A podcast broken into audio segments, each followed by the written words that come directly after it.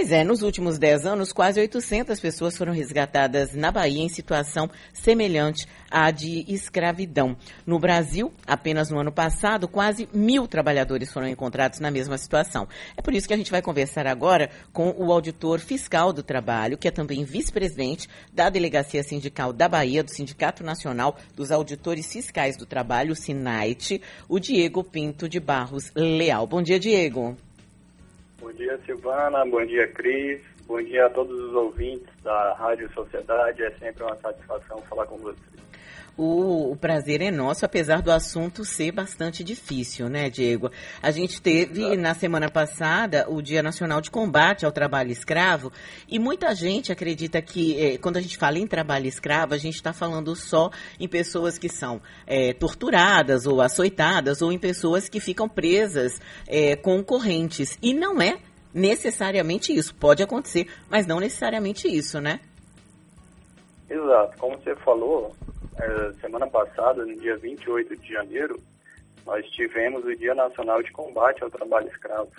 E esse dia também é comemorado o Dia do Auditor Fiscal do Trabalho, que é o principal agente público responsável pelo combate ao trabalho escravo. E, assim, as hipóteses né, de, de, combate ao trabalho escravo, é, na realidade a gente chama de trabalho análogo ao escravo, é, são quatro hipóteses. Porque o trabalho escravo, oficialmente, ele não existe mais no Brasil. Oficialmente, ele foi abolido em 1888, por meio da Lei Áurea, assinada pela Princesa Isabel. Mas o que nós temos hoje em dia é o trabalho escravo contemporâneo, o trabalho análogo ao escravo, que está previsto no artigo 149 do Código Penal. Então, quais são as hipóteses que nós temos de, desse trabalho análogo ao escravo? Primeiramente, nós temos o trabalho forçado, que é quando uma pessoa é compelida a trabalhar ou continuar trabalhando, ou que essa pessoa esteja sob ameaça. E aí nós podemos incluir quando há o cesseamento de liberdade dessa pessoa, desse trabalhador. Uhum. Quando, por exemplo, é, esse trabalhador ele está lá no seu ambiente de trabalho sob vigilância ostensiva por parte do empregador. Sim. Nós temos também a hipótese de jornada exaustiva, que é uma jornada de trabalho que é muito extenuante. E ela prejudica de forma significativa a saúde física e mental do trabalhador. Uhum. E isso ela se, e essa jornada ela se prolonga ao longo do, do tempo, né? Então não é uma vez ou, ou duas ou três. Então isso se prolonga por meses e semanas. Nós temos também a servidão por dívida, que é quando o trabalhador ele possui uma dívida com o seu patrão e é adquirida de forma ilegal. E isso faz com que ele não consiga abandonar o seu trabalho quando ele bem entender. O receio de alguma represália por parte do, do empregador. E nós temos, por último, as condições degradantes de trabalho é, que é quando os trabalhadores, por exemplo, eles estão alojados no ambiente de trabalho e eles estão lá é, pernoitando em barracos de, de lona plástica, sem proteção contra sol, contra o frio, contra a chuva. Esses trabalhadores, por exemplo, não têm acesso à água potável, não têm acesso a um banheiro, não têm acesso a uma alimentação adequada. Então, todas essas hipóteses que eu falei, elas não precisam acontecer simultaneamente para que esteja caracterizado o trabalho análogo ao escravo. Uhum. Elas podem acontecer isoladamente e isso levar à caracterização desse tipo de trabalho, infelizmente, como você falou. Uhum. Ainda hoje existe no nosso país, que é uma, uma verdadeira chaga. Uhum.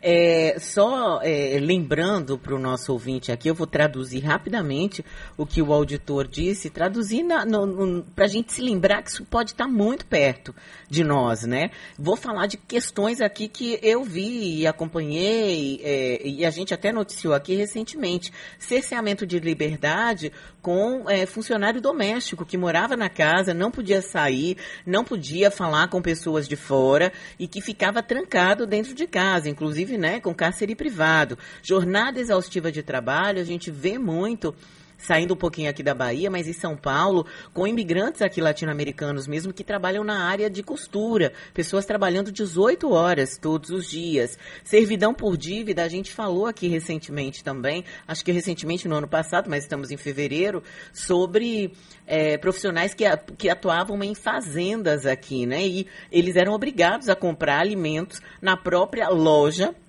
é, na própria, no próprio armazém da fazenda e ficavam devendo. E sem contar quem vai para o exterior ou quem vem para o Brasil e fica devendo passagem aérea e outras coisas, e aí não tem nunca como pagar. E condições degradantes de trabalho, eu lembro que a gente deu aqui também é, profissionais que foram encontrados em fazendas. Agora, Diego, é, como é que está a situação da, da, da Bahia frente aos outros estados do país no tratamento e no combate à situação análoga à escravidão? Olha, nos últimos 10 anos, é, nós tivemos aqui na, na Bahia 768 trabalhadores resgatados pela Inspeção do Trabalho. Inspeção do Trabalho que é formada pelos auditores fiscais do trabalho. Essas operações, elas ocorrem de forma interinstitucional, ou seja, é, são vários órgãos que participam dessa operação de combate ao trabalho análogo escravo. Nós temos a inspeção do trabalho, que são os auditores fiscais do trabalho, mas temos também o Ministério Público do Trabalho, através dos procuradores do trabalho, a Defensoria Pública da União, através dos defensores públicos federais. Nós temos a polícia, que conforme a operação pode variar a Polícia Federal, a Polícia Rodoviária Federal, ou até mesmo a Polícia Militar, a Polícia Ambiental, para dar o apoio eh, de segurança dos agentes e em algumas, alguns casos também procuradores da República do Ministério Público Federal também podem participar. E aproveitando o seu gancho que você falou sobre o trabalho escravo no ambiente doméstico, a, a inspeção do trabalho aqui na Bahia já resgatou até hoje quatro trabalhadores é, em ambiente doméstico, ou seja, eram trabalhadores domésticos em condições análogas a, a, a de escravo. Uhum. No Brasil, é, nós tivemos é, recentemente três casos registrados. Em dezembro, muitos acompanharam um resgate que ocorreu em Minas Gerais, da trabalhadora Madalena Gordiano. Uhum. E ela passou anos e anos da sua vida trancafiada no ambiente de trabalho e, inclusive, até o auxílio emergencial foi sacado pelos patrões e ela também ganhava uma pensão, né, que foi é, é arranjada pela família, e, e essa pensão serviu para pagar a faculdade de medicina da, da filha do patrão. Nós tivemos agora também, em janeiro, é, dois casos no Rio de Janeiro, e em um desses casos, a trabalhadora passou 41 anos sem receber salário. Então, assim, é, é uma situação que existe realmente é, no Brasil, não há como negar, e esse trabalho análogo a de escravo no ambiente doméstico, ele passa a, a ser revelado é, dia após dia. Não é que ele não existia anteriormente, uhum. ele sempre existiu, mas agora ele está sendo evidenciado é, é, à vista de todos. Uhum. Diego, Cris Cambuí falando, bom dia, tudo bem? Tudo bem. É, uma pessoa que vive numa situação dessa, ela consegue perceber que está nessa situação ou ela, ou ela é ludibriada de tal maneira que ela até acaba normalizando, né? E não entende o que ela está vivendo? Isso. É, muitas vezes essa pessoa, essas pessoas, elas não têm a real noção do que estão passando.